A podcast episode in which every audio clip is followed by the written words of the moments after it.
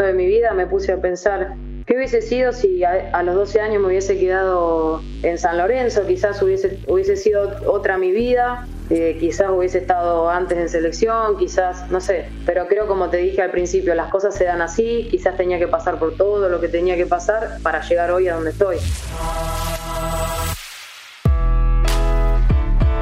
Rocío Bueno fue la primera jugadora en generarle un ingreso a un club en Argentina. Fue un acontecimiento histórico para el fútbol femenino. Hace unos días dejó Racing y fue cedida a préstamo por un año al Sassuolo de Italia. Oriunda de Mechita, profesora de educación física, tiene el récord de cinco goles en un partido y sueña con estar en el Mundial 2023. Bienvenida, Rocío Bueno, a Mente Fría.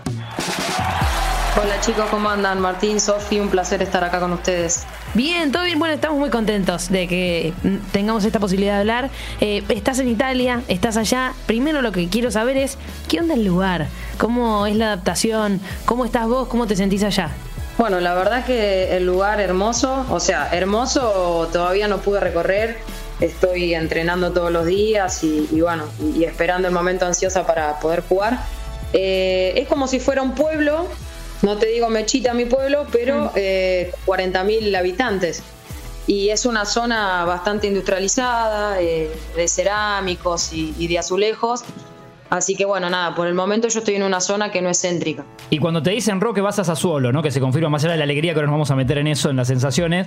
Eh, honestidad brutal, ¿te metes a investigar eh, compañeras, a dónde voy a ir, el, del club, de la ciudad, o fuiste medio sin, sin datos? Creo que eso lo, lo averigüé días antes de viajar porque cuando a mí me lo informan, eh, yo todavía estaba en Racing, con la cabeza en un partido importante como, como el que fue contra Boca, y realmente no, no, no, mi cabeza todavía estaba en Racing.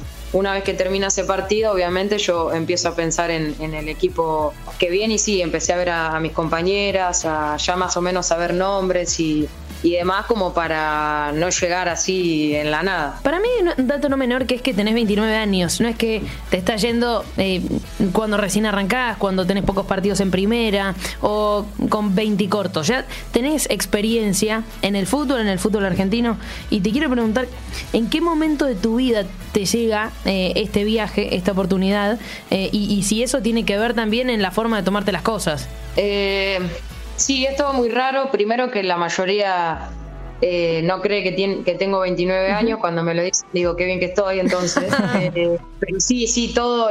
es que todo llega en el momento que tiene que llegar. Yo creo mucho en eso. Eh, todo lo que tuve que pasar hasta ahora me sirvió, tanto lo bueno, lo malo, me sirvió para el momento en el que estoy hoy. Desde el momento en que llegué a Boca, que no sabía ni lo que era el offside a, todo lo que aprendí en Guay, a cómo me fue en Racing en, estos casi tres años que estuve, dos años y, moneda. ¡Rocío Bueno! Muchachas, traigan lo que quieran, que juega la KD, que juega ella, Rocío Bueno, capitana, goleadora y mujer de selección nacional. Creo que cada club que estuve acá y cada momento me, como decir, me, ayudó y me, formó para lo que hoy me toca vivir. Entonces creo, creo bastante en eso, en, que en esta esa experiencia que sumé, nada, la, la voy a tener que utilizar bien con esta edad que tengo en Italia.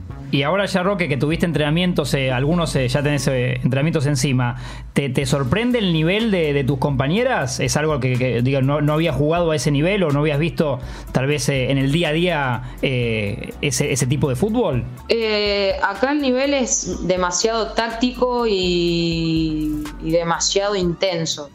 No digo que, que, en Argentina no, pero es todo el tiempo, al palo, al palo, al palo, el técnico, todo. Obviamente que el idioma a mí me dificulta un poco, pero la verdad que entiendo más de lo que pensé que iba a entender. Hmm.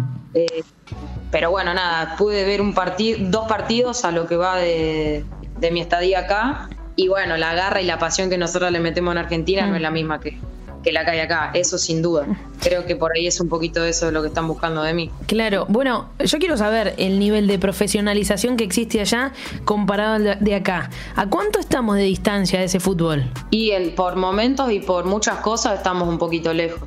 Con decirte que acá en Sassuolo eh, tenemos el predio de entrenamiento donde entrena también la primera masculina y cada uno tiene su gimnasio, cada uno tiene su centro de kinesiología, cada uno tiene sus canchas. eh, si bien no se comparte nada, pero cada uno tiene lo suyo. Y como que no es que está, tenés que estar esperando eh, que otras disciplinas están en una cancha, por ejemplo, como para poder utilizar la voz o la planificación. La planificación yo la sé una semana antes. Eh, por ejemplo, no sé, hoy yo ya sé lo que voy a hacer toda la semana que viene. Los partidos, si ustedes entran en Google, ya están puestos con anterioridad. O sea, desde desde antes de viajar yo de Argentina para acá, eh, ya estaba, ya sabía cuándo iba a jugar, contra quién iba a jugar, el horario que iba a jugar. Puede modificar quizás un poquito el horario, pero después ya con un montón de meses antes sabes cuándo y con quién vas a jugar. Entro en un dato tal vez tonto, pero siento que es muy del ascenso de acá o hasta el fútbol femenino de acá. A ver si pasa ya. ¿Quién te limpia los botines? ¿Vos misma o hay alguien? Eh, no, está, está el, el utilero. ¿Y acá? No, acá también, el negrito que le mando un abrazo, que lo extraño un montón, eh, un crack. Te acomodaba la ropita. No, en eso, en ese sentido, Racing, la verdad que desde que yo llegué al club avanzó un montón. Cada una con su canasto, se lava la ropa en el club, cada una con su número. En eso no, en eso estamos, estamos iguales.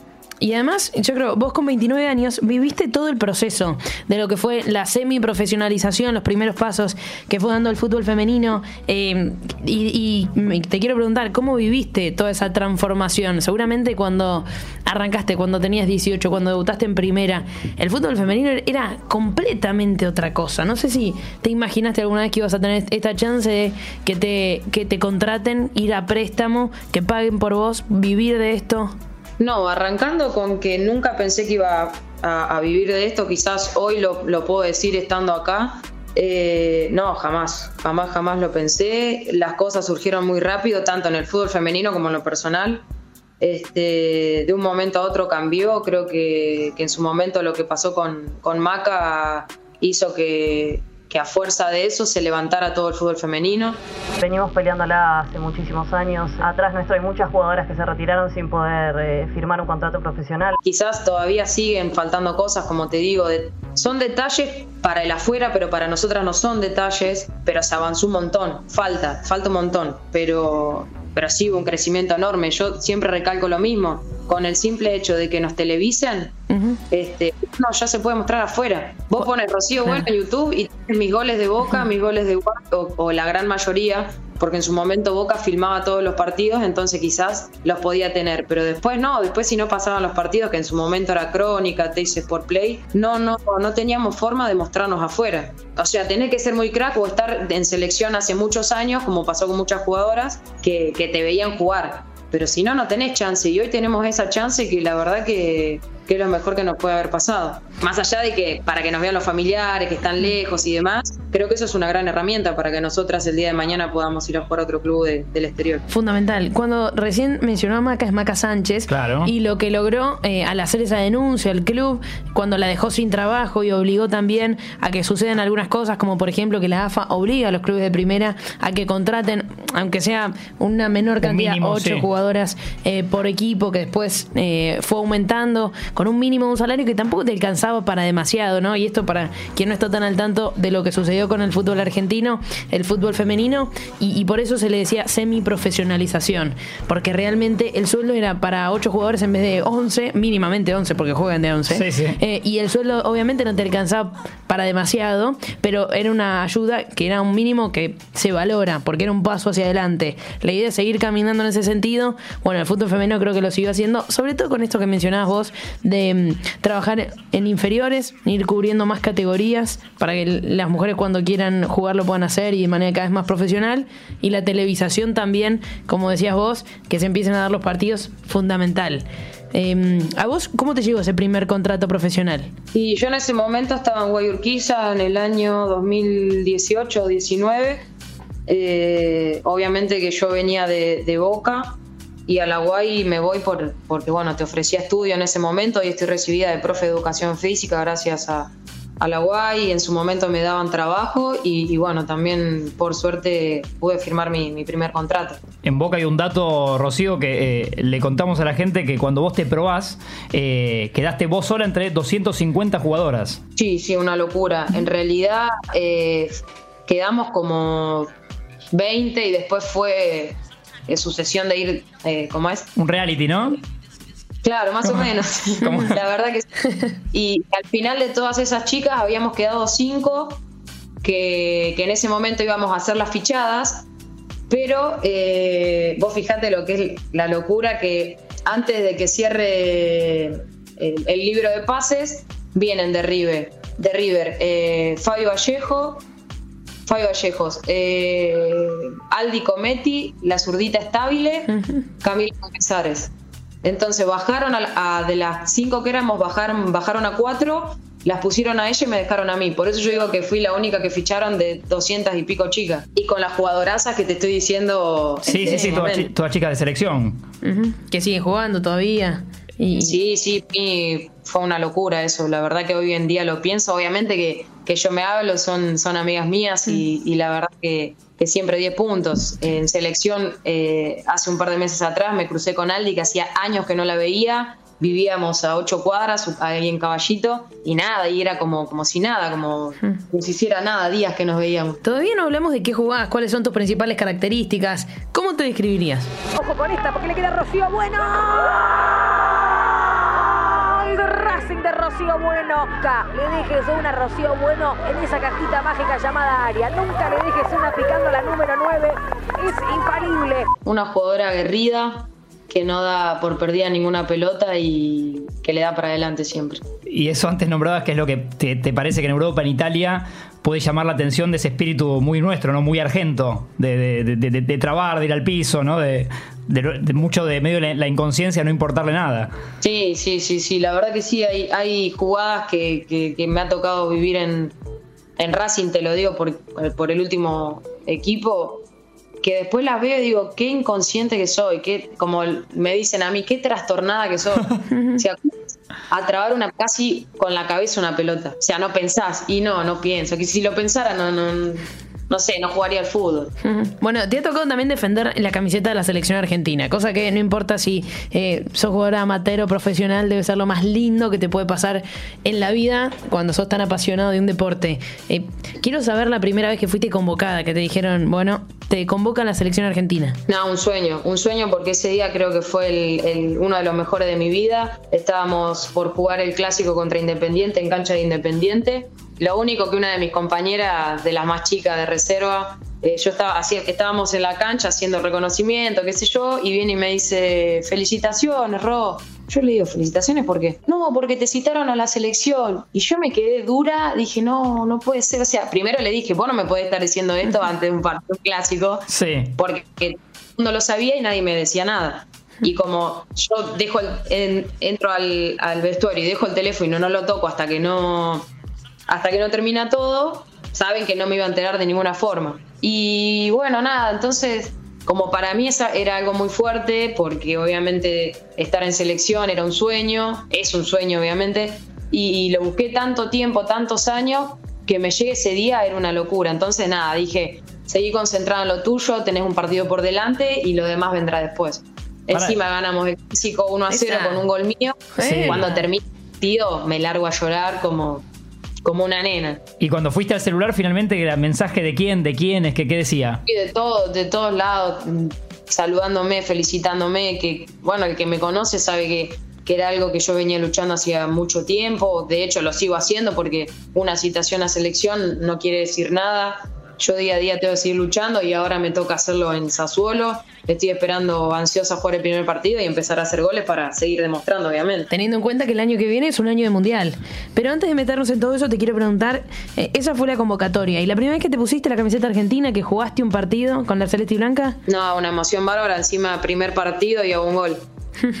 Fue, eh, nada, no, una locura, una locura. La verdad que, que ese viaje me tocó hacerlo con la sub-20 porque quedo afuera de, la Copa América, pero para mí fue todo lo, lo- lo usé para, para seguir sumando para mi carrera, que de hecho también creo que fue una vidriera para, para lo que hoy estoy viviendo, ¿no? Porque es un torneo internacional, más allá que quizás no era un torneo oficial, pero para mí era lo mejor que me puede estar pasando. ¿Y sos de mirar eh, fútbol de, de- de varones? No sé si, si, si de siempre, de ahora, si no miras nada. Sí, sí, soy de mirar, miro, bueno, ahora miro mucho Racing, obviamente.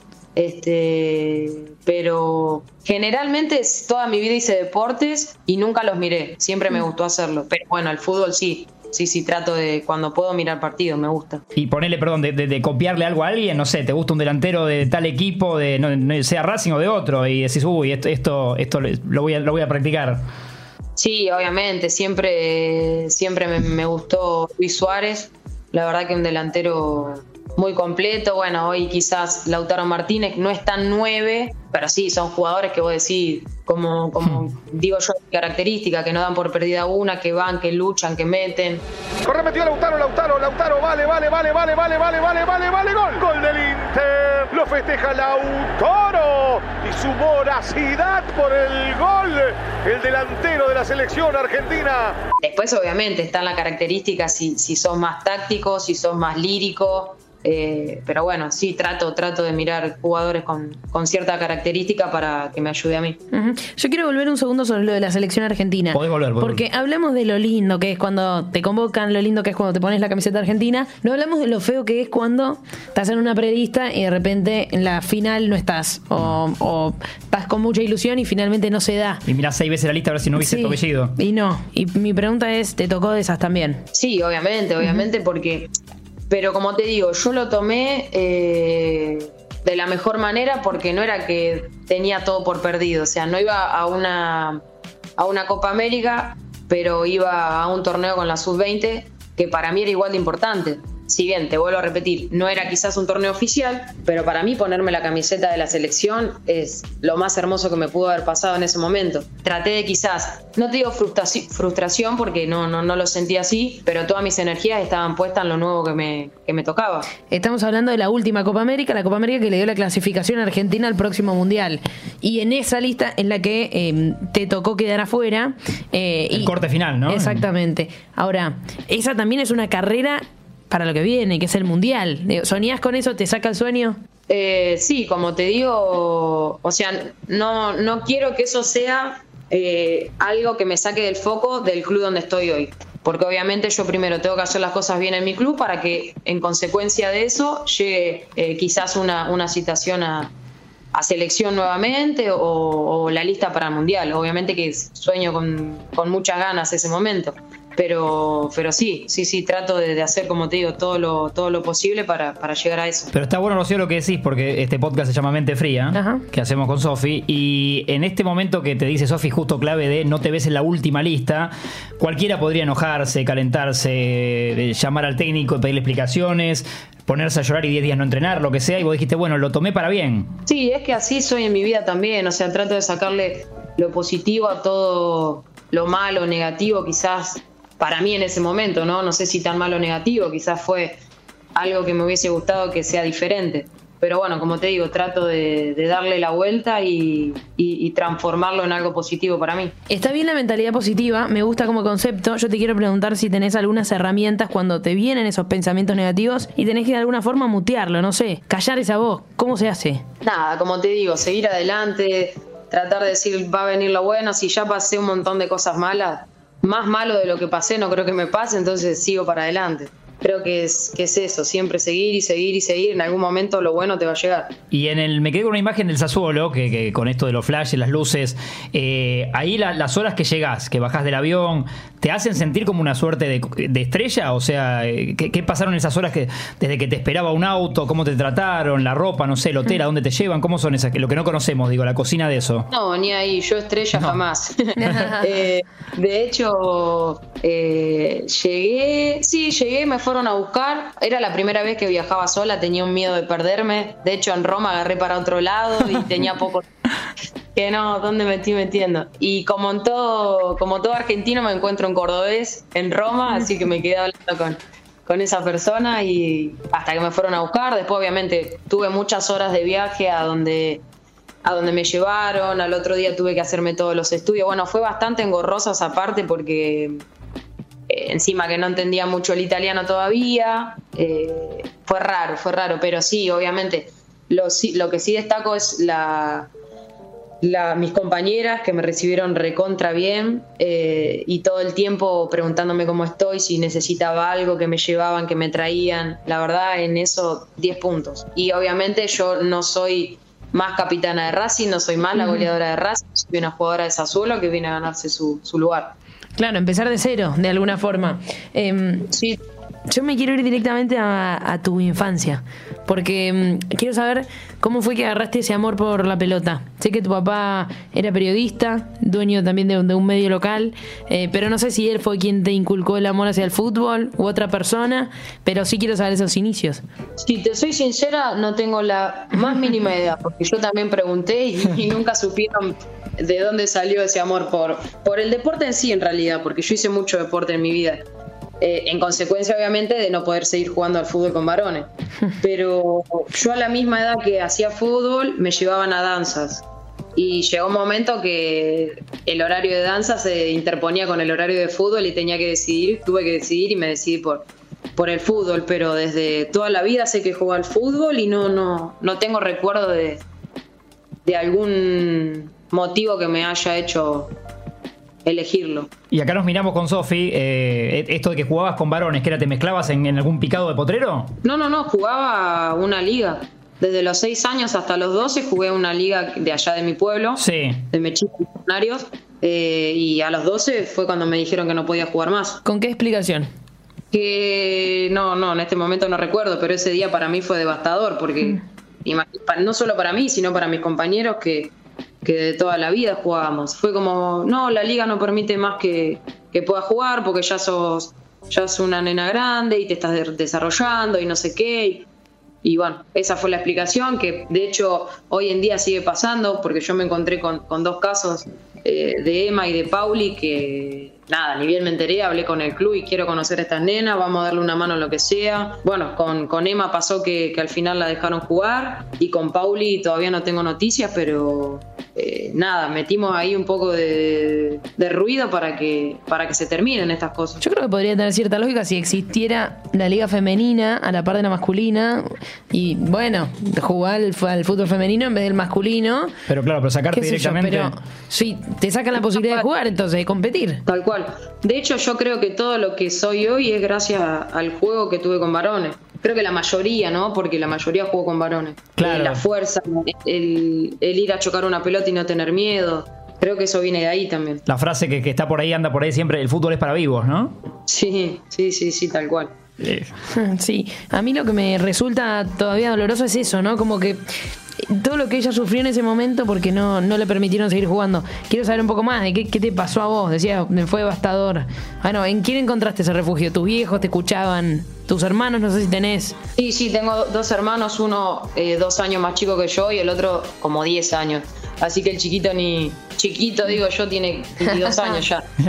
Eh, pero sí, obviamente enseguida me, me quisieron hacer quisieron hacer que haga otro deporte, me llevaron a gimnasia artística, no me gustó, eh, empecé básquet y ahí me empezó a gustar porque también estaba en el pueblo y jugábamos mixto, eh, jugué al básquet, no sé, como 8 o 9 años, eh, todo, me- todos los deportes a la vez hacía, hice volei, hice natación, hice handball, de todo, de todo, de todo, así que mm, y de vez en cuando jugaba, jugaba al fútbol con mis amigos que me seguían yendo a buscar, eh, pero bueno, y, y nada, equipos de femenino no había mucho, Claro. quizás algún torneito que se armaba y jugaba, pero no, la verdad que, que el del fútbol siempre fue lo más importante para mí, pero quizás en su momento no, no podía hacerlo. ¿Y en qué momento volviste al fútbol? Digo, después de haber hecho ocho años de básquet y, y probado otras cosas, ¿qué momento dijiste, no, no, lo voy a volver a intentar, voy a hacer la prueba en el club de fútbol porque siento que puede haber algo por acá, no sé?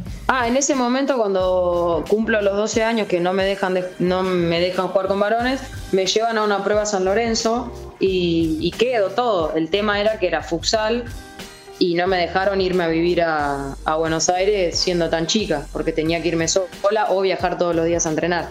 Y a partir de ahí fue donde empecé otros deportes. Y después, ya con 18 años más o menos, eh, me llaman de, de una ciudad cerca de, de Bragado, o sea, de Mechita, Chivilcoy, y ahí es como que arranco a jugar torneos más seguidos, y después de tres años de ahí, ya con 20, 21 más o menos, es donde decido ir a, a probarme de vuelta a San Lorenzo, que quedo, y después voy a probarme a Boca y quedo, y bueno, nada, me decidí por Boca. pero yo a lo que es el fútbol de acá de Buenos Aires, eh, a los 21 años recién vine. Y a, y a Germán Portanova, al técnico de la selección, lo tuviste en la Guayurquiza, ¿no? Sí, sí, sí, sí, en el 2017 más o menos lo conozco a Germán. Primero lo tuve unos meses a Borelo Sí. y después a Germán, pero bueno, prácticamente eh, fue Germán mi técnico en la UAI. Y ahora- no, solo para saber cómo se maneja, digo, ahora por estas semanas que se dio lo del Sassuolo, digo, todo, todo lo tuyo exitoso, no sé, ¿te escribe Germán? ¿Te comunicas con alguien del cuerpo técnico de la, de la selección? No, no, por el momento no, obviamente que los conozco a todos por, por tenerlos ahí, tanto Seba Gómez, el ayudante de campo, o Franco Caponeto, el profe, sí me escribieron, me felicitaron eh, por el tema de, bueno, de todo lo que me pasó, que también fue muy rápido. Yo, eh, a mí hay algo que como que me da un poco de bronca. Ah, bronca, pero en el No buen sentido, porque sos- no, no. Sé que las cosas están cambiando y eso es bueno y es alentador y, y motiva. Pero no sé, es algo que, que siento yo. Te quiero preguntar a vos qué sentís con respecto a esto. Pero escucho que a, a los 12 tuvo que dejar de jugar, que, que tuvo que practicar otros deportes, que recién a los 21 pudo encontrar también lugar en un club y, y ahí empezar una carrera ya ligada al fútbol y a los entrenamientos, pero también trabajando de otra cosa. Entonces digo, y qué, qué lástima. Y también para entender el momento del fútbol femenino y cómo las cosas están cambiando y cómo van a ser en el futuro. Estoy segura que van a ser muy diferentes. Pero eh, es fundamental las categorías formativas, lo más profesionales posible para las mujeres que quieran hacer este deporte, que quieran hacer fútbol como cualquier otro. Pero en fútbol en particular, ya que estamos hablando Desde de que eso. son más chicas y que sigan. Claro, así como existen las inferiores de, de cualquier club masculino de fútbol, Sí, o, o chicas juegan al hockey. eh, también, y crecen eh, practicando el deporte y se van formando de a poco, no tienen la necesidad ni de practicar otro deporte por obligación, ni de, mismo si se quieren dedicar y son tan buenas como en el caso de Rocío, que no solamente tiene partidos en selección, sino que también es eh, adquirida por un equipo de afuera, que tengan la posibilidad de dedicarse 100% a esto, de, de ser lo mejor profesional que, que puedan, que le, que le den las condiciones, no que obligatoriamente tengan que trabajar de otra cosa. Y si bien es algo que esto, o por lo menos para nosotros en el periodismo deportivo está bastante dicho en el último tiempo, creo que todavía lamentablemente hay gente que no, no sé si no le llega el mensaje o está bueno volver a decirlo para, para que quede claro que no son las condiciones ideales, que están mejorando, pero que venimos de, de estos casos como el de Rocío y son las mejores jugadoras que tiene Argentina. Sí, la verdad que sí. Yo en algún momento de mi vida me puse a pensar qué hubiese sido si a, los 12 años me hubiese quedado en San Lorenzo, quizás hubiese, hubiese sido otra mi vida, eh, quizás hubiese estado antes en selección, quizás, no sé, pero creo como te dije al principio, las cosas se dan así, quizás tenía que pasar por todo lo que tenía que pasar para llegar hoy a donde estoy. En ese momento obviamente no sabía que me iba a pasar todo lo, lo que, lo que me sucedió hoy. Pero sí, pienso tal cual lo que decís vos. Quizás hoy sí está la posibilidad, porque en Racing y en muchos clubes ya hay eh, sub 16, sub 14. Entonces, creo que ahora sí está la posibilidad de que, de que muchas puedan llegar con rodaje a una primera división semiprofesional o quizás en su momento va a ser profesional. Ojalá. ¿Y cómo sentís, Ro, que otros países con los que juega Argentina, ya sea eh, a nivel, digo, nuestro continente o, o- o hasta el más tirando a potencias, hoy ven a nuestra selección? Sí, obviamente, obviamente que Argentina siempre está, siempre es respetada por ser Argentina. Eh, falta trabajo, obviamente, pero lo que no se negocia acá es la garra y la pasión, como te digo, lo que nos caracteriza. Después, el fútbol es fútbol y como pasó en el Mundial, quizás eh, en el partido contra Escocia, un 3 a 0 abajo y de repente remontarlo Sí. un 3 a 3, eso habla de, de la pasión y de la garra que, que le metemos siempre. Después, como el fútbol es fútbol y se trabaja, pero hay una cosa que no se negocia, que es la sangre. 100%. Yo te quiero preguntar, y, y ya cerrando como el círculo de, de la historia, pasamos por todos los temas, pero mm, volviendo a este préstamo que se dio, eh, y recordemos lo que dijimos al principio, es la primera vez que una jugadora al irse a préstamo a otro club eh, del extranjero recibe dinero, eh, y eso es una gran noticia. ¿Cómo te enteraste vos de, los términos y, y condiciones de tu contratación? Las bases. Claro.